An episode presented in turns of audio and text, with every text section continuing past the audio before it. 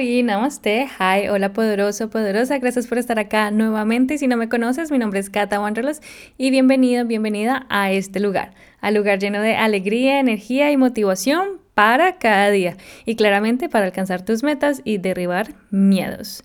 Espero que estés muy bien y bueno, el día de hoy vamos a hablar sobre cinco lecciones aprendidas de la película King Richard o también conocida como el método Williams. La semana pasada ya había hecho un episodio sobre esta, ah, pues este mismo tema, pero pues me tocó borrarlo porque, bueno, o sea, para grabar ese podcast, eh, ese episodio fue todo una odisea porque eh, estaban construyendo aquí al frente en, en mi apartamento, bueno, y cortando pasto, y bueno, o sea, todo pasó al mismo tiempo. Eh, bueno, pasaron muchas cosas hasta que finalmente lo, uh, grabé, pero ya cuando lo edité, eh, bueno, pues ya eh, lo revisé, lo subí y cuando salió al aire me dijeron que había un pedazo que estaba en silencio. Entonces, definitivamente ese episodio tenía que haber esperado y haberlo subido después, pero aquí estamos. Lo volvemos a hacer sin ningún problema. Em, estas, estas, lecciones eh, de éxito para la vida, em, según Richard Williams, yo misma pues saqué estas lecciones, estas enseñanzas, eh, porque hay muchas, o sea, si uno le pone como el, lente de, negocio, de familia, de perseverancia, o sea, hay, de diferentes áreas de la vida, van vas a ver que hay muchas lecciones, demasiadas lecciones. En serio que es una película inspiradora que se las recomiendo mucho si aún no se la han visto. Y bueno, les voy a contar un poco sobre la descripción, les voy a contar un poco sobre la película sin tantos spoilers y ya luego vamos a las lecciones. Entonces, empecemos. Bueno, esta película es de, basada en la vida real de Venus y Serena Williams y bueno, estos eran, estaba, la familia estaba conformada por Richard Williams, Oracine Price, tres hijas de Oracine Price de un matrimonio anterior y estas dos ah, hijas, Venus y Serena Williams. Eh, bueno, este hombre, eh, Richard Williams, decidió crear un plan de acción antes de que nacieran sus hijas. Y esto sucede porque eh, vio un, un tenista ganar como 40 mil dólares en, un torneo y dijo, bueno, acá se puede ganar dinero. Y a él le gustaba el tenis, igual que a su esposa. Y ellos no se pudieron convertir en deportistas por las pocas oportunidades que había para negros en esa época. Era tipo eh, entre los 80, 90 y pues obviamente para ellos fue mucho más largo porque pues ya los 80, entre, en los 80, 90 ellos ya eran pues mayorcitos. Entonces eh, les ha tocado o les tocó una época muy difícil a ellos, pero ellos querían darle lo mejor a sus hijas para que tuvieran más oportunidades y alejarlas del vandalismo, de las drogas, del alcohol, de la violencia que existía donde ellos vivían. Entonces es por esto que este hombre creó este plan de acción y sí, sí tenía 78 páginas. En, verdad, en verdad lo encontré y se dice que sí existía ese plan de acción. Y ya, entonces eh, la película cuenta de cómo eh, ellos triunfaron gracias a la disciplina, la perseverancia y el trabajo en equipo. Y también por estas enseñanzas. Y lección número uno, obviamente mi favorita, es tener un plan de acción, porque ahí me di cuenta que el plan de acción funciona. Em, pues, o sea, no solo en eso, pero pues que recalca y confirma una vez más que tener un plan de acción funciona. En serio que el plan de acción, pues aparte de saber el objetivo principal, te ayuda a tomar decisiones más rápidas y eso fue lo que pasó en esta película. Una de las frases que él más usaba era If you fail to plan, you're planning to fail. Esto significa si fallas para planear, estás planeando para fallar. Eso quiere decir que si no tienes un plan, estás planeando para el fracaso. Y entonces esa fue la lección número uno. Siempre, siempre ten un plan de acción. No olvides crear tu plan de acción para alcanzar tus metas y llegar al éxito. Lección número 2. Usar palabras positivas. Estas palabras positivas son poderosas, créame que sí, y en esta película lo demostraron. Aparte de decir como frases, la que dije anteriormente, las tenían también eh, en señales y las colgaban donde ellas entrenaban. Y los padres siempre les enseñaron a hablar positivamente. Recuerden, acá no es un positivismo tóxico de que todo es rosado y todo es perfecto, no. Un positivismo donde tienen los pies en la tierra y que saben que perder pasa, ponerse, eh, tener miedo, eh, llorar, bueno, todo esto, que esas eh, emociones negativas pasan, ¿cierto? Pero lo que les enseñaban a ellas era mantenerse positivas. por ejemplo, cuando, no sé, Venus perdió uno de los torneos, los papás no reclamaban, pero sí les daban a palabras de aliento. Eso, más tenerlas siempre escritas en algún lugar donde tú las puedes ver, son, te ayuda a mantener tu cabeza clara y desbloquear em, a veces esos bloqueos mentales que uno mismo se pone, ¿no?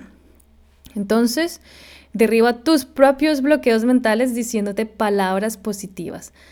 Empieza contigo mismo y verás que se va a reflejar en los otros. No sé si ustedes han visto a Serena Williams hablando, no sé, cuando perdió uno de los torneos y decía como, bueno, ya eh, pasó este problema, pero eh, por favor, o sea, celebremos este el primer, el primer lugar de Naomi, eh, de, de, la otra contrincante que fue número uno.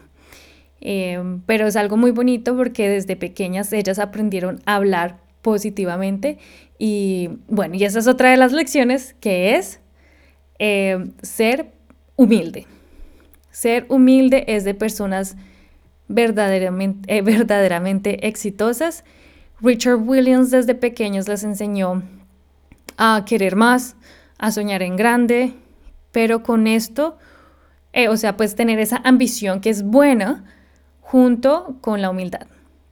Esta humildad es algo que se recalcó muchísimo en la película de Kim Richard, el método Williams. Eh, una de las palabras que tanto él repetía era como stop bragging, not bragging, y que significa no, eh, no presumir o no fanfarronear. Y, y esto era porque él quería que ellas trataran sus contrincantes con respeto y con dignidad. Y pues espero que ustedes también lo pongan en práctica. Recuerda tratarte a ti mismo y a tratar, a otras personas con dignidad y respeto. Lección número cuatro, ¿verdad? Que no me... Sí. Lección número cuatro es tener paciencia, es tener mucha, mucha paciencia. Creo que aquí en esta película demuestra, pues ya uno teniendo el plan de acción eh, que ayuda a tomar decisiones más fáciles, pero la paciencia de él también fue primordial, esencial para el éxito que tienen estas, ah, pues esta familia y gracias a, pues al trabajo en equipo, porque pues obviamente estas chicas son talentosas y disciplinadas, pero también por el apoyo familiar. Pero sí, esta paciencia que es una virtud que ahora poco se practica, que ahora estamos tan acostumbrados a que todo sea rápido y acostumbrados eh, a esa gratificación instantánea, donde ya todo tiene que estar ya, donde todo es fácil, donde todo es rápido.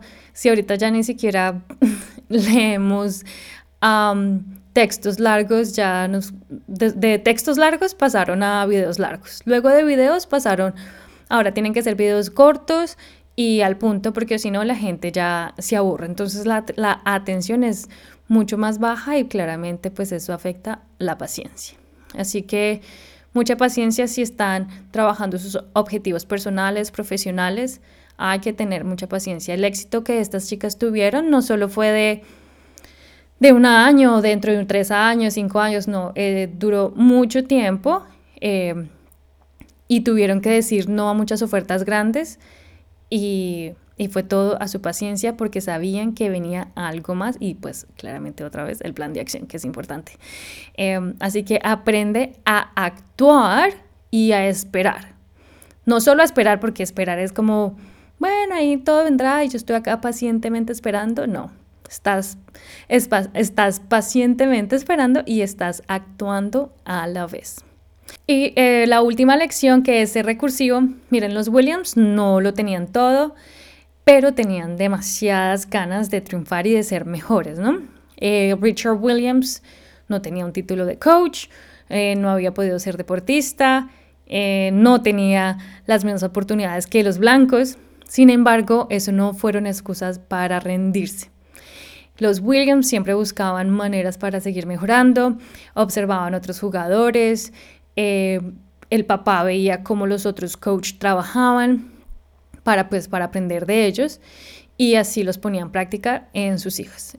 El tipo nunca se quedó quieto, siempre iba a los tenis, a las canchas de tenis, a promover sus hijas, eh, con lo que tenía, o sea, siempre las, eso bueno, también parte de negocios que las vendía muy, bien. Em, como les dije, acá si ustedes le ponen lentes de cualquier otra cosa, van a ver sus enseñanzas y en este caso, pues como también hay muchas enseñanzas de negocio.